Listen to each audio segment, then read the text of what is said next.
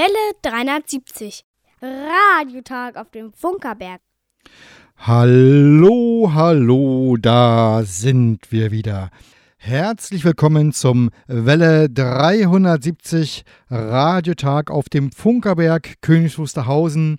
Wiege des Rundfunks in Deutschland, Meilenstein der Technikgeschichte. Ach, einfach ein wunderbarer Ort. Heute im Studio sind Theo, Detlef und Waldemar. Und wir haben wie immer ein buntes, wunderbares Programm zusammengestrickt.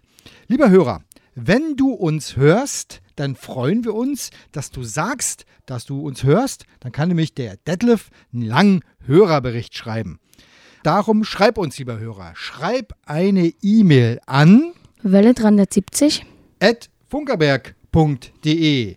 Schreib eine SMS, MMS oder WhatsApp-Nachricht an. 0, 1 5, 1 7, 0 0, 1 5, 7 1. 1. Und Detlef, welches Tier kommt denn heute auf den Funkerberg gekrochen? Heute kommt der Sperling angeflogen. Der kommt an die GPS-Adresse 52 Grad, 18 Minuten, 15 Sekunden Nord. Und 13 Grad 37 Minuten 14 Sekunden Ost. Und die ganz klassische Post kommt per Schnecke an Welle 370, Senderhaus 1 Funkerberg 20, in 15711 Königs. Wusterhausen. Jawohl, das war der Sendungsauftakt. Theo, haben wir was vergessen? Äh, glaub nicht, nee. Und jetzt geht es weiter mit der Prise Funkgeschichte. Heute zu einem wirklich spannenden Thema, eigentlich wie immer. Welle 370. Eine Prise Funkgeschichte. Gesprochen von Hanna. Funkstunde Berlin und Deutsche Welle. Deutschlandsender und Berliner Rundfunk. Sender Freies Berlin und Rundfunk Berlin-Brandenburg.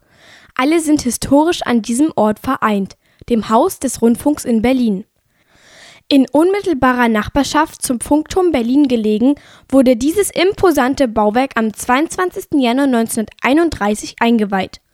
Und der Berliner Architekt Hans Pölzig hatte es vorausschauend und für seine Bestimmung perfekt entworfen. Von oben sieht das Haus des Rundfunks wie ein Dreieck aus, welches an den kurzen Seiten leicht gebogen ist. An der Stirnseite ist es 150 Meter lang. In diesem äußeren Bau befinden sich die Büro- und Redaktionsräume. Durch die äußeren Gebäudeteile von Straßen und Umgebungslärm geschützt, liegt im Inneren praktisch ein zweites Gebäude. Auf einem eigenen Fundament gegründet befinden sich hier der kleine und der große Sendesaal sowie ein Hörspielbereich. Der große Sendesaal gilt mit seiner beeindruckenden Akustik als Herzstück des Hauses. Er bietet Platz für über 1000 Besucher und ist bis heute Ort musikalischer Aufnahmen, auch für den Rundfunk. Der kleine Sendesaal bietet der Rundfunkproduktion Einmaliges. Durch veränderliche Wände kann die Klangcharakteristik des Raums verändert werden. In den ersten Jahren wurde das Haus des Rundfunks durch die Funkstunde AG und die Deutsche Welle genutzt. Nach der Machtübernahme der Nationalsozialisten wurde dieser Ort zur Zentrale des Großdeutschen Rundfunks.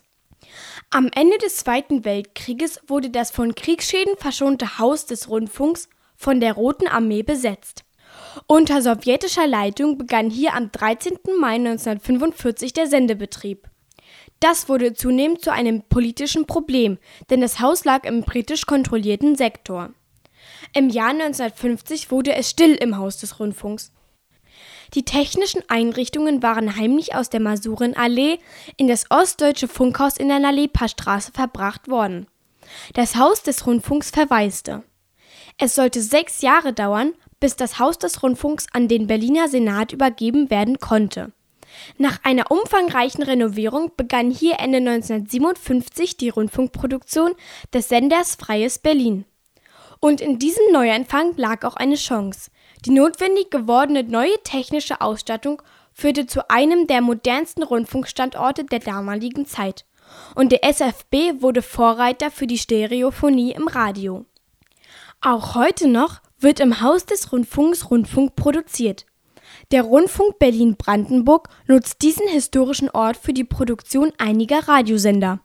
Im großen Sendesaal finden regelmäßig Konzerte statt und so manches Hörspiel erhält hier seine akustische Begleitung. Das Haus des Rundfunks ist ein Ort voller Geschichte und Geschichten. Ein Besuch dieses Rundfunkortes ist immer zu empfehlen. Und bei dieser Gelegenheit sollten Sie nicht versäumen, einmal Paternoster zu fahren. Ja, wunderbar gesprochen von Hanna. Vielen Dank dafür. Und Theo hat jetzt hier die Ansage zur nächsten Musik. Das Free Music Archiv hat seine virtuellen Pforten im Internet geschlossen. Noch wissen wir nicht, wo wir zukünftig unsere Musik finden und spielen deshalb heute Titel aus unserem Archiv. Passend zur Prise Funkgeschichte hier ein Oldtimer. Die Original Dixieland Jazz Band mit Tiger Rag One Step.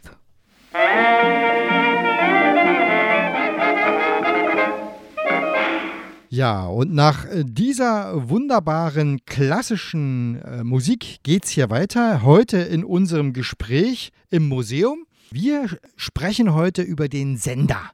Den Sender nicht im Sinne von Programm und nicht im Sinne von Studio, sondern über die technische Einrichtung des Senders und alles, was so dazugehört. Und wen kann man da besser im Studio zu Gast haben als einen langjährigen richtigen Sendermann. Äh, heute zu Gast im Studio ist Waldemar Antosch. Hallo. Hallo. Äh, Waldemar, äh, du bist äh, ein jung gebliebener, etwas über 70-Jähriger.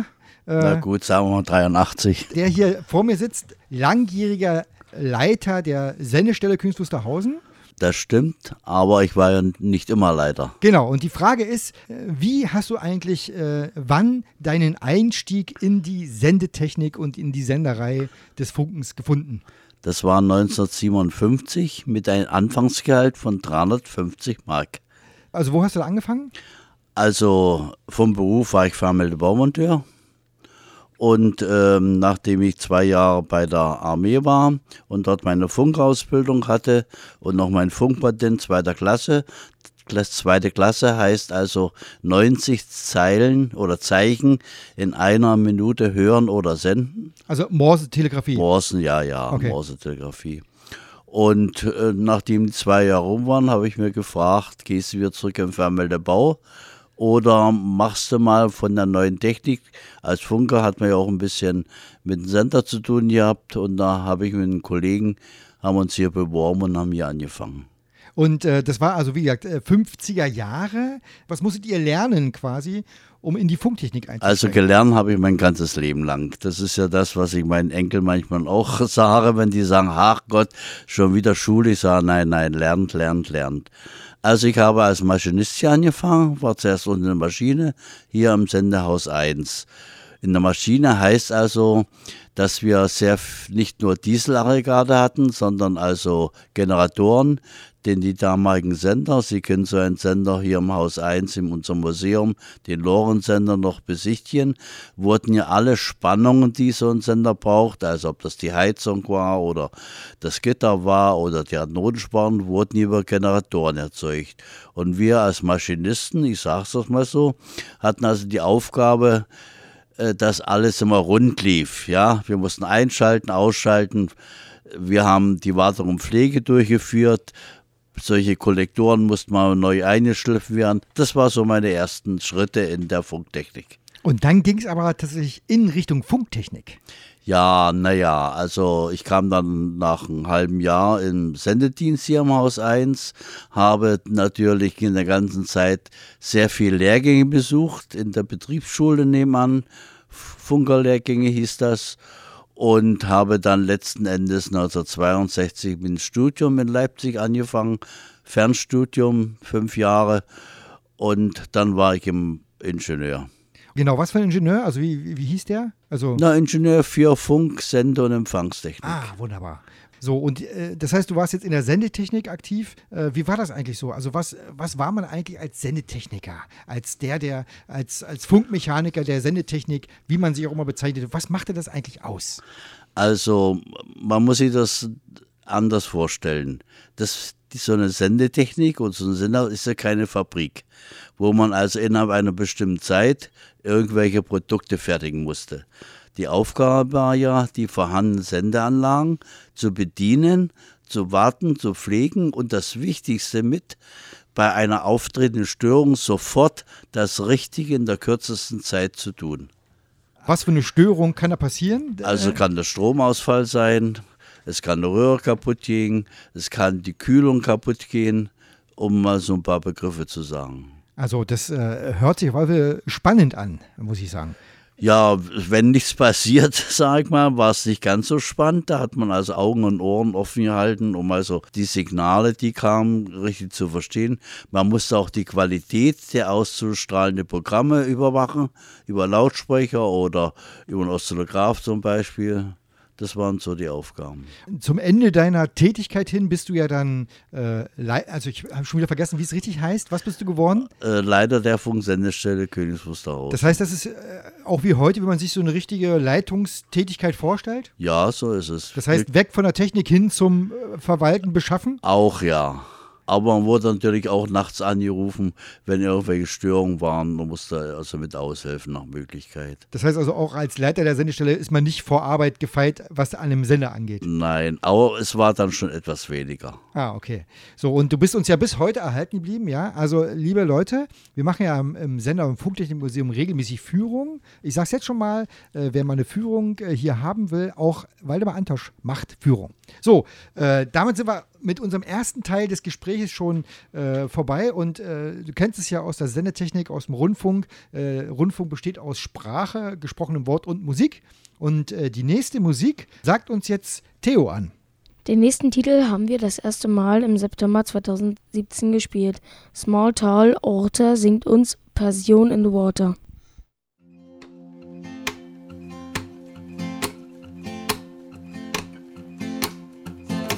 love with you.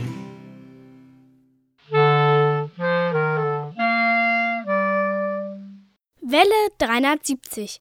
Radiotag auf dem Funkerberg. Ja, wunderbare Musik hier auf Welle 370 und wir sind noch mitten in unserem Gespräch rund um den Rundfunk. Und wir sprechen mit Waldemar Antosch äh, über Sendetechnik. Nun ist äh, Sendetechnik zwar im Kern, hat es immer was mit Sendern zu tun, also mit der technischen Einrichtung Sender. Es war aber auf dem Funkerberg ganz vielfältig. Was gab es denn da auf dem Funkerberg so? Also wir hatten hier oben drei Sendehäuser, die auch jetzt noch stehen. Und in allen drei Sendern ist auch noch in gewissem Sinne Technik vorhanden. Aber wir haben grundsätzlich unterschieden zwischen Kurzwelle, Mittel- und Langwelle und zwischen Diplomatenfunk und Rundfunk. Fangen wir mal mit dem Haus 1 an. Haus 1 ist das älteste Haus, das ja bereits 1912 hier stand und wo von hier aus tatsächlich auch die ersten Rundfunksendungen für Deutschland ausgestrahlt wurden. Bei den kommerziellen Sender, Kurzwelle, denn Kurzwelle ist ja fürs Ausland und nicht fürs Inland, äh, war es grundsätzlich so, dass also der Kunde Anführungsstrich die einzelnen Diplomaten, dass die angerufen haben und gesagt haben, also die und die Frequenz und die und die Antenne.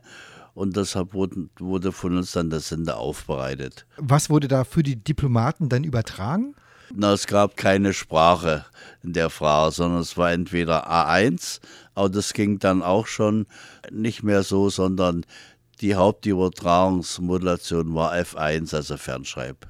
Das heißt, es steht in beispielsweise Berlin in der Botschaft ein Fernschreiber, der wird mit dem quasi Sender hier in Königs Wusterhausen verbunden und was der Fernschreiber schreibt, wird per Funk äh, von Königs Wusterhausen auf Kurzwelle ausgestrahlt. Ja, so kann man sich vorstellen, wobei sagen, um also die Sendezeiten zu verkürzen, der Mann, der den Fernschreiber verdient, das auf dem Lochstreifen gemacht hat und dann wurde über den Lochstreifen über den Sender gejagt und war das. Und wer hat es empfangen? Ja, die Stelle, die es kriegen sollte. Also entweder in Nahost oder Fernost oder in Afrika oder. Das heißt also Diplomatenfunk von Künstlerhausen weltweit? Eigentlich. Weltweit, ja. Okay. Und der jetzt sozusagen zum, ich sag mal, Kurzwellen Sendehaus 1 Diplomatenfunk hatten wir ja auch ähm, Sendehaus 3 beispielsweise, Langwellensender. Sendehaus 3 war Langwellensender und zwar speziell zwei Sender. Der eine war ebenfalls kommerziell, der hat also Programme von für ADN ausgestrahlt, also Allgemeiner Deutscher Nachrichtendienst. Und der zweite Langwellensender, der eigentlich auch, glaube ich, 1947 oder 48 äh, aufgebaut wurde von Telefunken, hat die Programme entweder von Volga oder von Stimme DDR übertragen. Das ist der äh, 100 Kilowatt Langwellensender, der immer noch steht. Der immer noch steht. Genau. Ja. Jetzt ist aber ja ein großer Unterschied. Also Kurzwelle wissen wir ja, äh, gibt es Übertragungszeiten und Fenster nur in bestimmten Richtungen. Langwelle, Rundfunk läuft immer. Äh, was hat das denn eigentlich für eine praktische Auswertung im Sendebetrieb? Also bei einem Langwellensender war es natürlich so, dass die äh, Überwachung im Vordergrund stand. Und man musste also aber bei einer Störung wesentlich schneller den Sender wieder in Ordnung bringen als beim Diplomatenfunk. Ja? Denn Diplomatenfunk konnte man die Sendung ja wiederholen. Beim Rundfunk, wenn es gesprochen wurde, dann war es weg. Ja, das ja. ist hier übrigens bei Welle 73 auch so. Ja, live ist live. Nur die Mittelwellensendungen sind ja live bei uns und was da gesendet wird, ist gesendet und verlässt dieses Studio und ist weg. Deswegen war es also ganz notwendig, dass also so schnell die Störung beseitigt wurde. Das setzt voraus, dass man die Technik beherrschte. Und äh, also Nicht was, was heißt schnell? Na, schnell ging es um Minuten, ja. Ach echt? Ja, echt, natürlich. Also eine Röhre fällt aus. Was passiert dann? Das geht ja nicht innerhalb von Minuten zu wechseln. Nein, da musste man also auch das Studio anrufen, damit die also eventuell sagen können, also wir haben jetzt mal einen Ausfall oder so. Oder bei Gewitter, dass im Sender Ausfall war. Aber es ging um Minuten grundsätzlich immer. Was kann man an so einem Sender schnell reparieren und was dauert lange? Na, wenn Ersatzmöglichkeiten waren, zum Beispiel, wenn eine Pumpe ausgefallen ist, die zweite Pumpe schalten oder wenn Gleichrichter ausgefallen ist, einen zweiten Gleichrichter schalten. Alles andere hat ein bisschen länger gedauert. Man musste eben sehr schnell den Fehler erkennen und, und suchen, ja. Das heißt also, unter Umständen kann es auch so sein, in der Nachtschicht, eigentlich ist alles ruhig, mit einmal zack, muss man sofort äh, reagieren können. So ist es. Das, äh, glaube ich, ist Sofort. eher die Schwierigkeit daran. Naja, das setzt ein Wissen voraus. Ja.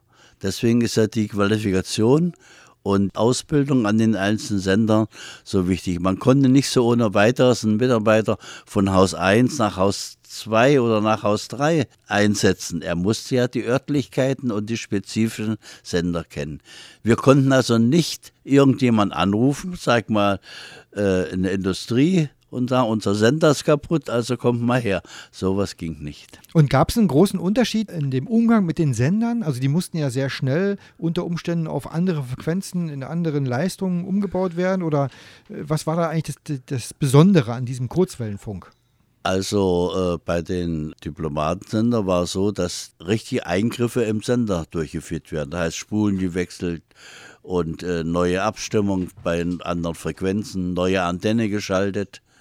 Also solche Dinge waren dann notwendig. Bei einem Rundfunksender, der hatte seine feste äh, Programmzeit, der hatte seine feste Frequenz. Denn ich, wenn ich mal zu Hause ein Radio einschalte, will ich ja den Sender immer auf derselben Frequenz haben. Ja. Also das Faszinierende ist für mich immer noch, dass letztendlich Menschen sind, die neben dem Sender sitzen und das überwachen und dass diese, äh, diese persönliche Bindung eigentlich an die technische Einrichtung Sender, ich glaube, die ist heutzutage verloren gegangen, weil eben im, im Sinne der Digitalisierung Ja, äh, das ist richtig. eigentlich ganz, ich glaube, da ist ein bisschen auch Gefühl für den Sender und für die Technik verloren Ja, gegangen. das ist richtig. Ach, ein bisschen Wehmut äh, äh, haben wir gerade jetzt hier erzeugt. Das wollten wir gar nicht so eigentlich, äh, weil wir sind alles ganz fröhliche Menschen. Äh, Theo, kannst du uns vielleicht äh, irgendwie mit ein bisschen Musik aufheitern? Auch gute Popmusik ist GEMA-frei im Free Music Archiv zu finden gewesen.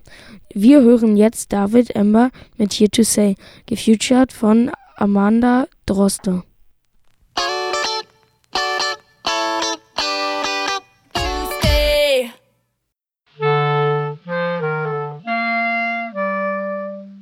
Welle 370. Radiotag auf dem Funkerberg.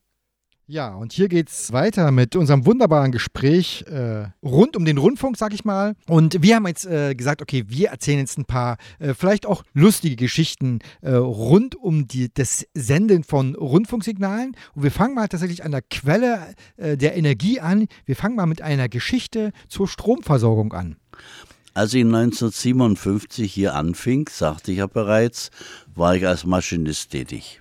Und es war so, dass nachts ja weniger Sender liefen, also braucht man nachts auch weniger Energie. Für das Haus 1 gab es zwei Haustravos. Ein Travo 630 kVA und ein Travo 400 kVA. Also haben wir nachts bei geringer Leistungsaufnahme den kleineren Travo geschaltet. Und mir wurde immer eingebläht, schalte zuerst die Hochspannungsseite und dann die Niederspannungsseite. Die Hochspannungsseite waren also 6000 Volt, ja. Ich habe mit meinen Kollegen mal nachts da gestanden, habe geguckt, ja, warum soll man denn eigentlich die Hochspannungsseite zuerst schalten? Wir schalten jetzt erstmal die Niederspannungsseite 400 kVA. Wumms, Knopf gedrückt, ein Krach, das ganze Haus war ohne Strom. Was war passiert? Die Leistungsaufnahme der niederohmigen Travo-Seite war dann so groß, dass der Leistungsschalter vom 630 kVA auslöste. Also ein reiner Überstrom. Also habt ihr quasi mit einem Knopfdruck das ganze Haus lahmgelegt. So ist es. Du warst aber auch äh, im mobilen Sendebetrieb unterwegs, also mit mobilen Sendern. Und auch da, auch da hast du Geschichten ja, erlebt. Ja, ich war eine Zeit in Selo. Selo hat meine 5 Kilowatt Sendeanlage aufgebaut. Aus folgendem Grunde. Es gab ja DDR 1 und es gab auch die Regionalprogramme. Und für den Bereich des Oder-Bereichs gab es also keinen Sender. Also kam so ein 5 Kilowatt Sender Mittelwelle äh, nach Selo. Und in der Aufbauphase hatten wir natürlich gar nichts. Wir hatten einen Wohnwagen da, wir hatten einen Sender da, die Energie musste erst aufgebaut werden. Und wir waren drei Mann. Und äh, da hatten wir einen Mitarbeiter, der hatte einen elektrischen Rasierapparat. Und was hat er gemacht? Der hat das Notstromaggregat 38 kVA, also was ausreichte für einen Sender, angeschmissen und hat seinen Rasierapparat dann betreiben konnte. Also 38.000 Watt und der Rasierapparat braucht ein halbes? Ja, so ungefähr. Und auch mit Antennen ist dir da mal was äh, Interessantes passiert? Nachdem wir im Betrieb waren, ist Folgendes passiert. Wir haben uns gewundert, dass plötzlich die Senderleistung zurückging und konnten das nicht erklären. Wir haben die Röhren gewechselt in der Sendepause. Wir haben alles kontrolliert, alles nachgemessen, gar nichts. Was war die Ursache? Wenn Sie hier unser Museum besuchen, dann haben wir unten ein Modell einer fahrbaren Anlage mit einem 50-Meter-Mast und ein Antennenwagen. Wozu ist der Antennenwagen da? Man musste ja das Kabel vom Sender zur Antenne musste man ja anpassen. Und der Antennenwagen hatte zwei Türen, eine vorne, eine hinten. Wir sind ja immer vorne reingegangen und haben die Instrumente angeguckt, haben nachgestimmt und keiner ist um den Antennenwagen rumgegangen. Es hatte sich nämlich die Tür gelöst und hat am Seil angelegt, was zum Mast ging. Natürlich war da viel Energie gleich geerdet. Deswegen wurde man gerade noch so in Selo gehört, ja. Das heißt also, vergessen Sie nicht, Ihre Antennen zu erden im Dauerbetrieb. ja, so ungefähr. ja. Und äh, letzte Geschichte, die hat mit einem Fahrrad zu tun. Ja, also es war so, dass ja jedes Jahr Inventur durchgeführt wurde. Einmal Arbeitsmittelinventur, das waren also Gegenstände unter 500 äh, Mark wert und einmal die Grundmittelinventur. Und wir haben dann einen Mitarbeiter, der 65 wurde dann verabschiedet. Und als dann die Abschiedsrunde war, meistens gemütlich mit Kaffee und Kuchen, die Ehefrau war auch dabei, hat er uns gefragt, kann ich denn mein Fahrrad mitnehmen? Wir gefragt, wieso dein Vater ist doch deins? Nein, sagt er, das gehört euch.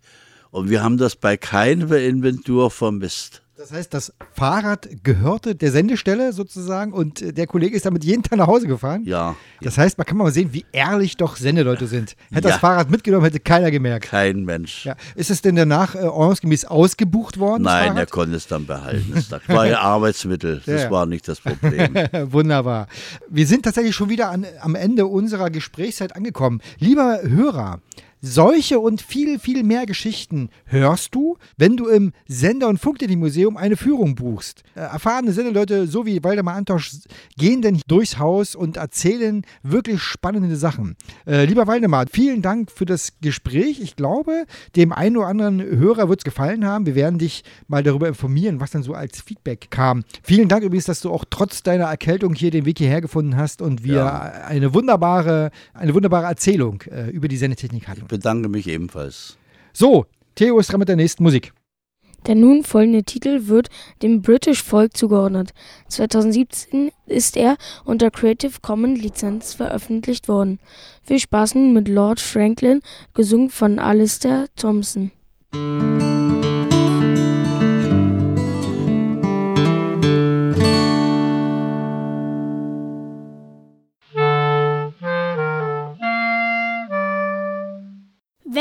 370. Die Funkerberg-Nachrichten. Gesprochen von Jerome. Jahresplanung für den Funkerberg steht. Ob Dieselvorführung, Radiotag oder Funkerbergbörse, die Veranstaltungen auf dem Funkerberg erfreuen sich großer Beliebtheit. Der Förderverein Sender Königs Wusterhausen e.V. hat die Jahresplanung für das Kalenderjahr 2019 veröffentlicht. Ein erstes Highlight wird fast schon traditionell die öffentliche Dieselwartung am 3. März 2019 sein. An diesem Tag haben acht Teilnehmer die Chance, eine Wartung des 1000 PS Motors hautnah mitzuerleben und auf Wunsch unter Anleitung auch selbst durchzuführen. Unvergesslich ist das Öffnen des Motors über die Wartungsklappe, der Blick in das Kurbelgehäuse auf Pleuelstangen, Kurbelwelle und in das Innere einer Laufbuchse. Die Teilnahme ist nur nach Anmeldung möglich. Aktuelle Informationen zu Aktivitäten auf dem Funkerberg und zur Anmeldung für die Dieselwartung gibt es wie immer unter www.rundfunkstadt.de. Das Sandmännchen wird 60 und der federführende Rundfunk Berlin-Brandenburg hat gemeinsam mit MDR und NDR einige Überraschungen für das Jubiläumsjahr vorbereitet. Den Auftakt bildet die neue Sandmann-Reihe vom kleinen Drachen Kalle Kuchenzahn, die ab dem 18. Januar immer freitags gesendet wird. Ab dem 3. Februar geht es weiter mit den Moffels. Die drei außerirdischen Wesen erleben zusammen mit Luzi 13 aufregende Abenteuer. Und auch die Besucher des Fernsehzentrums in der Masurenallee in Berlin können sich freuen. Im Frühjahr 2019 wird eine lebensgroße Sandmännchenfigur sie auf der Bank sitzend begrüßen. Wenn das Sandmännchen am 22. November seinen 60. Geburtstag feiert, dann können sich die kleinen und großen Fans über 13 neue Folgen Pittiplatsch freuen. Zum ersten Mal seit 1991 gibt es wieder neue Streiche, die der Kobold zusammen mit seinen Freunden Schnatterinchen und Moppy erlebt. Alle Sendetermine des Sandmännchens erfahren Sie auf der Elternseite unter www.sandmann.de. Übrigens auch in der Fernsehausstellung auf dem Funkerberg ist das Sandmännchen zu sehen. In guter Verfassung. 70 Jahre wird das deutsche Grundgesetz alt. Es beginnt mit dem ersten Artikel, die Würde des Menschen ist unantastbar. Und dann? Dieser Frage nimmt sich der Radiosender Detektor FM an und legt dazu den Grundgesetz-Podcast in guter Verfassung auf. Redakteurin Rabea Schlotz und Journalist Hajo Schumacher erzählen, was in den Artikeln steht und was sie für unseren Alltag bedeuten. Zu Wort kommen dabei auch Verfassungsexperten wie Christoph Möllers, Politiker wie die Justizministerin Katharina Barley, Gregor Gysi oder Philipp Amthor. Am 17. Januar 2019 ist die erste Episode erschienen. Darin widmet sich Detektor FM dem Artikel 1 des Grundgesetzes zur Unantastbarkeit der Menschenwürde. Das ganze Jahr über werden 100 Episoden zum Inhalt des Grundgesetzes erscheinen und auch Artikel, die noch nie angewendet wurden, werden eine Rolle spielen. Der Grundgesetz-Podcast in guter Verfassung ist bereits in diversen Podcast-Apps sowie direkt bei allen großen Podcast-Anbietern zu finden. Und auch über die Webseite www.detektor.fm kann man die veröffentlichten Episoden jederzeit hören. Weitere Künstler fürs Bergfunk veröffentlicht. Am 9. und 10. August 2019 ist wieder Bergfunkzeit hier auf dem Funkerberg in Königs Wusterhausen. Nachdem bereits im vergangenen Jahr mit Gisbert von Knipphausen der erste Künstler bekannt gegeben wurde, sind mittlerweile drei weitere musikalische Acts veröffentlicht. Die Popsängerin Alex Meyer, die Rapperin Soki und die Band Helgen komplettieren das aktuelle Quartett, zu dem sich aber noch allerhand weitere Künstler dazugesellen werden. Weitere Infos zum Open Air und zu den Tickets gibt es im Internet unter bergfunk-openair.de. Das Wetter im Studio sind es 24 Grad. Ja, wunderbar. Vielen Dank äh, für die Nachrichten, lieber Jerome. Live gelesen heute unter erschwerten Bedingungen. Ja, Also, richtig. Äh, schon, du machst es schon gut. Danke. Ich Ja. weiß. Bitte. Vielen Dank. Und äh, was sagt denn Theo zur nächsten Musik? Die Welle 370 Hausband Flexibel brauchen wir jetzt nicht mehr vorzustellen. Hat Flexibel schon eine neue CD rausgebracht? Nein. Dann spielen wir jetzt Flexibel mit Flexibel.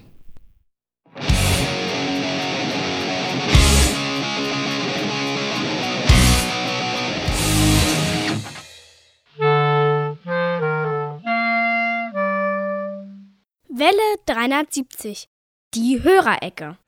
Hallo und herzlich willkommen, liebe Radiofreunde, zur Hörerecke, Ausgabe Januar 2019. Es begrüßt euch alle Detlef recht herzlich. Zunächst bedanken wir uns für die Zuschriften und Empfangsberichte. Besonders bedanken wir uns für die Zuschriften mit Rückporto-Beigabe. Einige Hörerfreunde haben sogar ein mehrfaches Rückporto beigelegt. Im neuen Jahr wünschen wir euch gute Empfangsergebnisse. Günter Gärtner wünscht dem Welle 370 Team gute Erfolge beim Herstellen und Aussenden der Programmbeiträge. Am 25. November hörte Theo Ransmann auf Kurzwelle 60-70 kHz mit einem Jesu FT 920 die Radiotagsendung vom Funkerberg. Er freut sich schon auf weitere Sendungen. In Wien hörte Paul Gaga auf Kurzwelle 3995 kHz bei Radio HCJB die Beiträge vom Funkerberg Museum. Er benutzte einen Texon S2000 als Empfänger. Seiner Post hat er Zeitungsbeiträge aus Wien beigelegt. Dafür besten Dank. Ralf Urbanschik hörte in Eisleben am 16. Dezember die Welle 370 Live-Sendung im Internet. Es war eine interessante Sendung, teilt er mit. In Zossen hörte Enno Kurzel diese Sendung auf 810 kHz mit einem EKD 500. Ein Sender aus Mazedonien auf gleicher Frequenz hat den Empfang beeinträchtigt, schreibt Enno. Jeweils mit Weltempfängern haben Thomas Becker in Bonn, Hans Steinzen in Lünen und Jürgen Hannemann in Krefeld am 23. Dezember auf 60-70 kHz die Welle 370 Sendung vom Funkerberg gehört. Patrick Robig in Österreich und Etienne Sertin in Belgien haben auch am 23. Dezember auf 60-70 kHz diese Sendung gehört. Auch die beiden Hörerfreunde benutzten Weltempfänger. In Neustrelitz hörte Heiko Harry Hacker am 23. Dezember auf 60-70 kHz mit einem ICOM IC 7600 die Sendung aus der Rundfunkstadt. Neustrelitz ist ebenfalls ein Ort mit Funkgeschichte. Hier war eine Empfangsstelle des Kaiserlichen Telegraphenversuchamtes, später Satellitenbodenstation, heute Empfangsstelle des DLR e.V., schreibt er. Bernd Seiser hat am 16. Dezember die Sendung vom Funkerberg gehört. Des Weiteren hat er am 15. Dezember und 12. Januar bei Radio HCJB auf Kurzwelle 3995 kHz Beiträge vom Funkerberg Museum empfangen. Am 12. Januar hat auch Thomas Walde bei Radio HCJB auf Kurzwelle 7365 kHz die Sendung gehört. Seine Post hat keinen Absender. In Belarus hörte Alex Mydal, in Polen hörte Piotr Skorik am 23. Dezember auf 60-70 kHz die Sendung aus der Rundfunkstadt. Thomas Drescher und Stefan Druschke hörten ebenfalls am 23. Dezember auf 60-70 kHz die Funkerberg-Sendung. Michael Woznitzka schreibt, es ist schön, dass ihr auf Kurzwelle sendet. Peter Urban und Markus Keulertz bedanken sich für die erhaltene QSL-Karte. Andreas, Delta Foxtrot 5, Foxtrot Delta und Mario, Delta Lima 8, Mike, Mike, Romeo, hörten auch am 23. Dezember auf 60-70 kHz unsere Sendung. Die beiden Hörerfreunde haben ihren Absender vergessen. So können wir keine QSL-Karte zustellen. In Japan hörte Free Radio von am 23. Dezember über Web SDR Twente die Welle 370. Diese Zuschrift hat auch keinen Absender. Das war die Hörerecke Ausgabe Januar 2019. Wir freuen uns immer auf Zuschriften von euch, liebe Radiofreunde. Bis zur nächsten Ausgabe, gute Empfangsergebnisse und beste Grüße vom Welle 370 Team. Welle 370, die Funkerberg-Termine. Am 25. Januar um 15 Uhr bei Alex Berlin kommt die Welle 370 über UKW. Und an dieser Stelle vielen Dank an Alex Berlin, dass sie immer freitags äh, 14-tägig 15 Uhr in den geraden Wochen äh, unsere Welle 370 ausstrahlen. 27. Januar, 11 Uhr UTC auf 6070 Kilohertz. Da haben wir fürs nächste halbe Jahr unsere Ausstrahlung von Welle 370. Äh, vielen Dank an die Kollegen in Ingolstadt, äh, die da uns immer ausstrahlen. Hast du die letzten Sendungen gehört? Wie war es so? Die habe ich gehört, ja. Die, also in König Wusterhausen kommt die 6070 ganz gut an. Manchmal ist ein Rauschen zwar drauf, aber geht. Kann man gut verstehen. Der nächste Termin. Auch am 27. Januar ist Diesellauf. Die äh, grüne Mauritius der Motorenwelt wird wieder angelassen und äh, erfreut die Besucher. Am 19. Januar um 22 Uhr Welle 370 bei SAT Zentrale das Technikradio. Das ist ein neuer Sendetermin. Vielen Dank an die Kollegen äh, von der SAT-Zentrale, die jetzt immer äh, Sonnabends. Sonnabends, ja. Sonnabends, SAT-Zentrale, das Radio, guckt einfach nach, 22 Uhr am 3. Februar um 20 Uhr bei FM Kompakt. Das bleibt aber dabei, der erste Sonntag im Monat immer FM Kompakt, 20 Uhr. Auch vielen Dank an dieser Stelle an Thomas äh, Kuno Taufenbach, der uns hier sendet. Das waren die Funkerberg-Termine und jetzt geht's hier weiter mit den Geburtstag. Genau. In diesem wunderbaren Januar haben Geburtstag. Bärbel. Frank, Jörg, Britta, Jakob, Klaus, Kai, Siegfried, Tom, Ina, Mila, Efi, Sabine, Stefan und außerdem Wolfgang Stump. Das ist ein Schauspieler. Mary Rose. Ja, ist eine Sängerin, die, die kennt eigentlich jeder. Ja. Und die wird 70 Jahre oder ist schon 70 geworden. Und wir haben noch Christine Errath. Eine Eiskunstläuferin. Detlef, wolltest ja, du sagen? Ist äh, Eiskunstläufer, die wohnt im Nachbarort und die war Co-Moderatorin mit Hans-Joachim Wolfram in der Sendung Außenseiter Spitzenreiter. Und da habe ich mal ein Faxgerät gewonnen. Aber das ist eine andere Geschichte. Die Geburtstagskinder, äh, seid gratuliert und hier ist euer Song. It's your birthday, it's your birthday, happy birthday. Happy birthday, happy birthday Another big year is finally here. Happy birthday, happy birthday to you. It's your birthday, it's your birthday, happy birthday. Happy birthday, happy birthday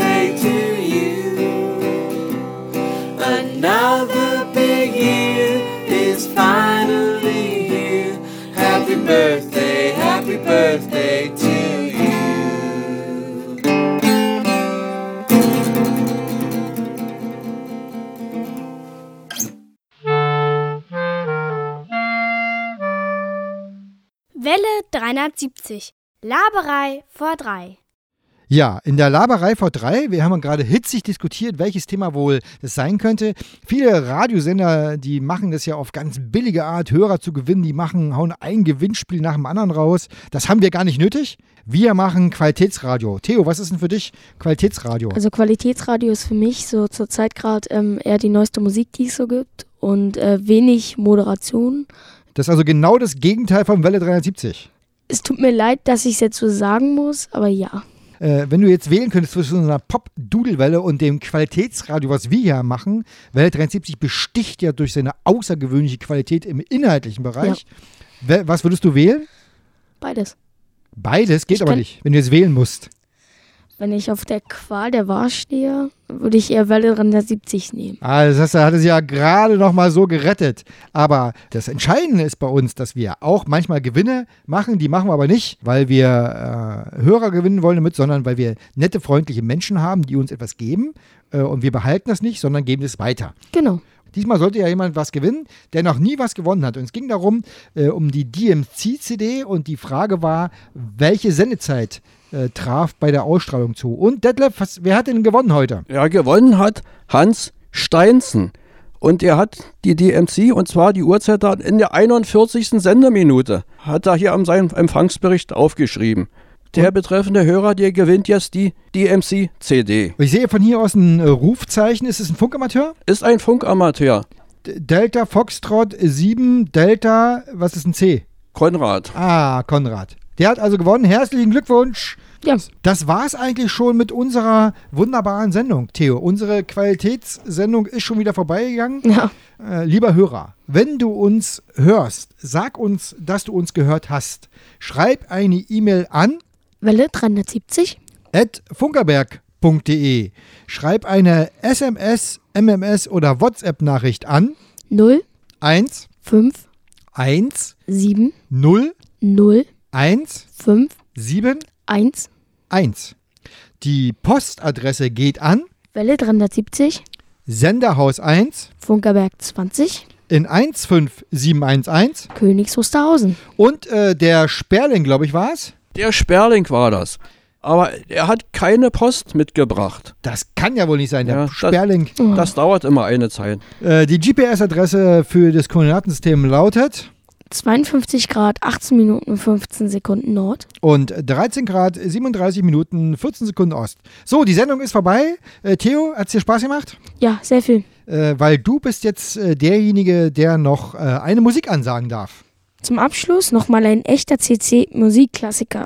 Das Freak Van Gogh Orchester mit Mundolo Cannibal. Und äh, uns bleibt äh, nur noch zu sagen, vielen Dank fürs Zuhören. Wir sagen Dos vidania, Tovarischi. Und vergessen Sie nicht, Ihre Antenne zu erden. Und vergessen Sie nicht, Ihre Postadresse anzugeben. Tschüss. Tschüss. Tschüss.